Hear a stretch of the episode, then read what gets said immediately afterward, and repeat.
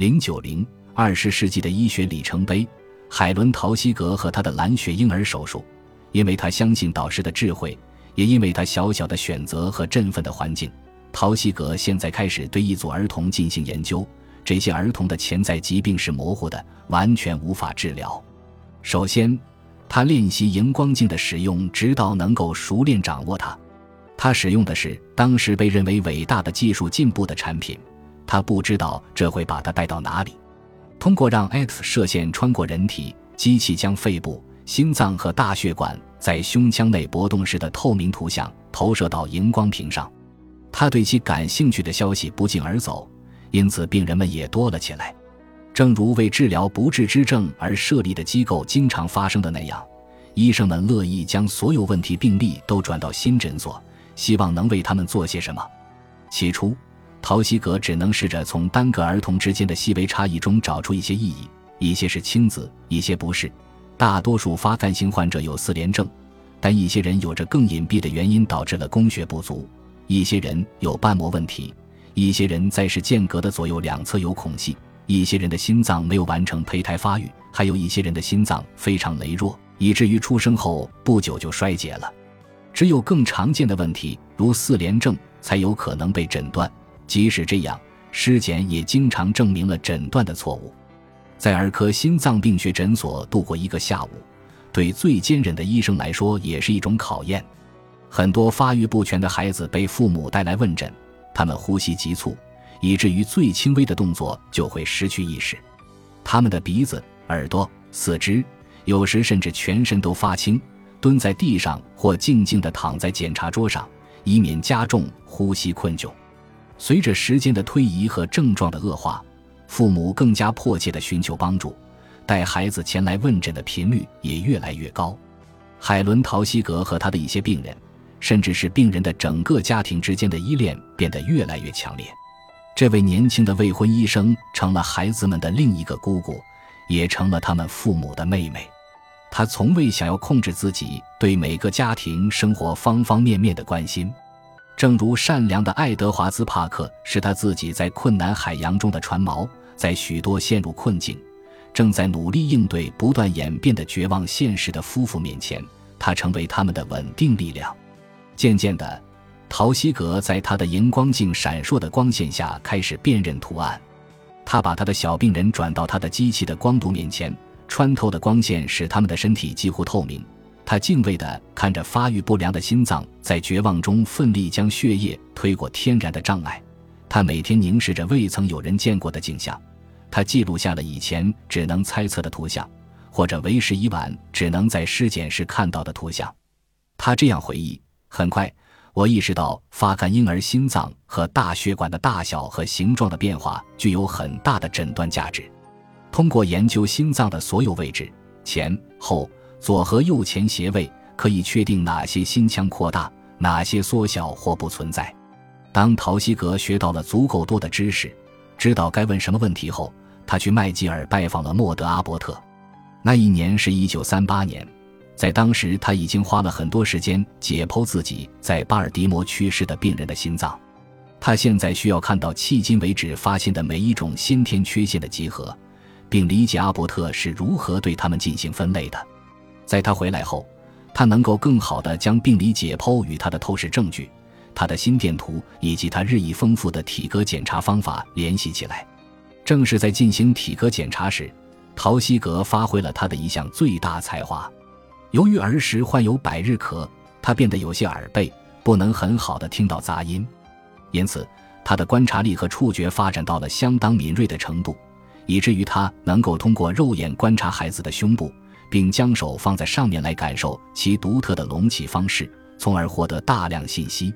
利用他的手、眼睛和心电图的有节奏的波形，他通常可以预测听力正常的受训者通过听诊器接收的信息。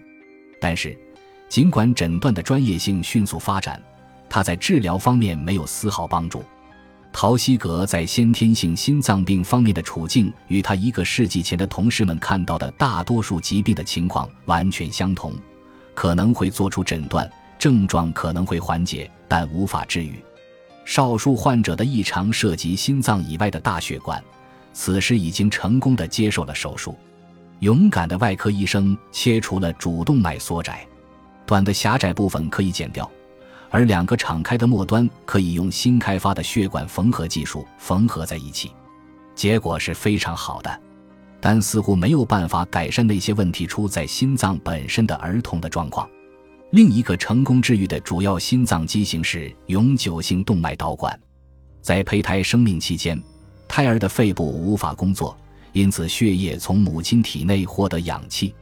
为了使循环绕过肺部，自然界提供了一条管道，即动脉导管。它将肺动脉中的血液直接分流到主动脉。出生时，不再需要的导管会在婴儿的第一次呼吸时关闭。偶尔会产生这条导管仍然开放的情况，其原因尚不清楚。当这种情况发生时，其内部的血流通常是反向的，因为新生儿主动脉中的压力已经变得比肺动脉中的压力高得多，因此肺部在过高的压力下会获得过多的血液。这种情况称为肺动脉高压。这种疾病的治疗方式是一种对开放导管进行结扎的手术。必须在孩子的肺部因多年容纳的血液超出他们的承受能力而受到不可逆转的损害之前进行。到二十世纪四十年代初，该手术已在许多儿童身上成功实施。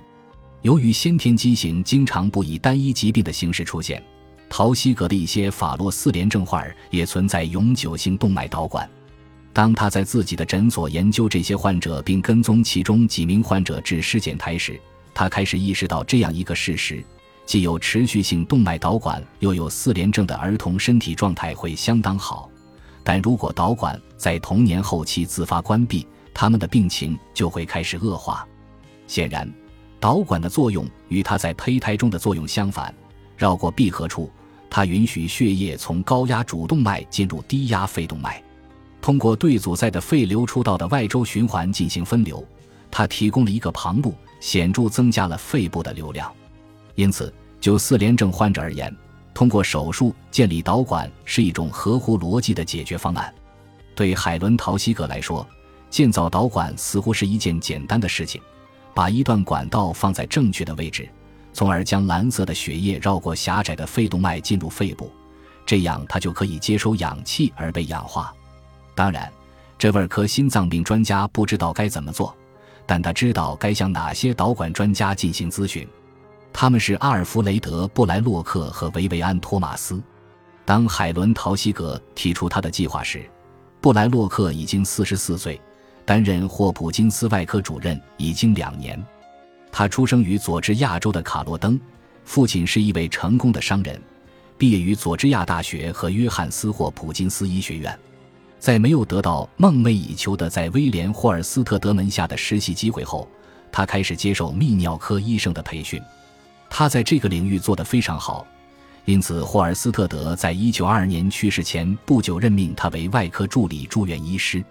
1925年，在攀登训练金字塔顶峰的激烈竞争中，他没成功，转到了内什维尔，在那里他成为新的范德比尔特大学医院的第一位外科首席住院医师。在他受训后的十五年里，布莱洛克作为一名致力于循环相关问题的研究员而出名。特别是他在休克领域完成了被誉为里程碑式的工作。他发现了这种众多疾病的并发症存在一个共同点，即可供循环使用的血量减少。人们在这之前对休克知之甚少。正是从这一重大贡献中。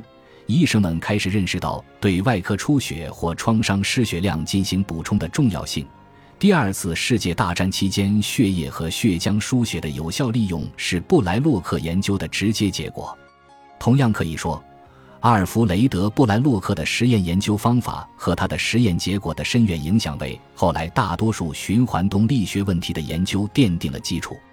布莱洛克感兴趣的这一领域，自然会引导他去研究心脏和大血管的功能。二十世纪三十年代，心脏和肺部的生理学在许多主要医学中心逐渐得到密切的关注，结果是迅速崛起的胸外科专业取得了许多进展。与其他研究人员一样，布莱洛克设计了将血管末端缝合在一起的方法，形成所谓的吻合术，即将一条管道焊接到另一条管道上。他承担的一项研究是对肺动脉高压的紊乱生理学进行调查。肺动脉高压是永存性动脉导管的基本病理生理学。为了研究肺动脉高压在肺部产生的变化，他在狗身上设计了一个实验模型，从前腿的主要血管锁骨下动脉直接吻合到肺动脉。这种人造导管在高压下将血液直接输送到肺血管，这是实验性管道的杰作。在布莱洛克的每一项研究中，他都得到了一位非常出色的助手的帮助。帮助这个词其实并不恰当。事实上，几乎所有技术方面的研究都是由维维安·托马斯进行的。一九三零年，十九岁的维维安·托马斯来到范德比尔特实验室工作，因为缺乏资金，他被迫放弃了进入田纳西州立大学的计划。与他见面后不久，布莱洛克就认识到，这位又高又瘦的年轻黑人男子天生就是技师高手。生来就有研究人员的敏锐本能，托马斯谦逊、聪明、学得快，很快就成为他的合作伙伴，而不是一名助理。他在范德比尔特与阿尔弗雷德·布莱洛克一起工作的十一年里，正是他解决了实验设计的许多问题，也是他经常提出研究的下一步建议。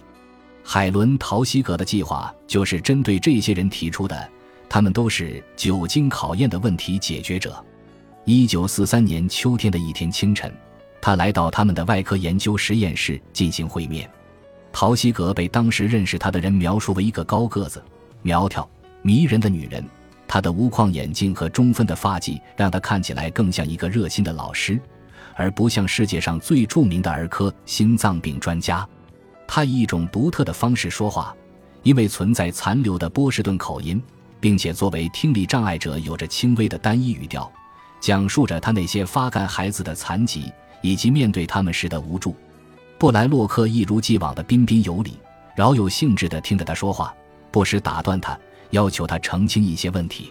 他习惯上用那种使人放松的、漫不经心的、慢吞吞的语调，说出最有力的语句，提出尖锐的问题。本集播放完毕，感谢您的收听，喜欢请订阅加关注。主页有更多精彩内容。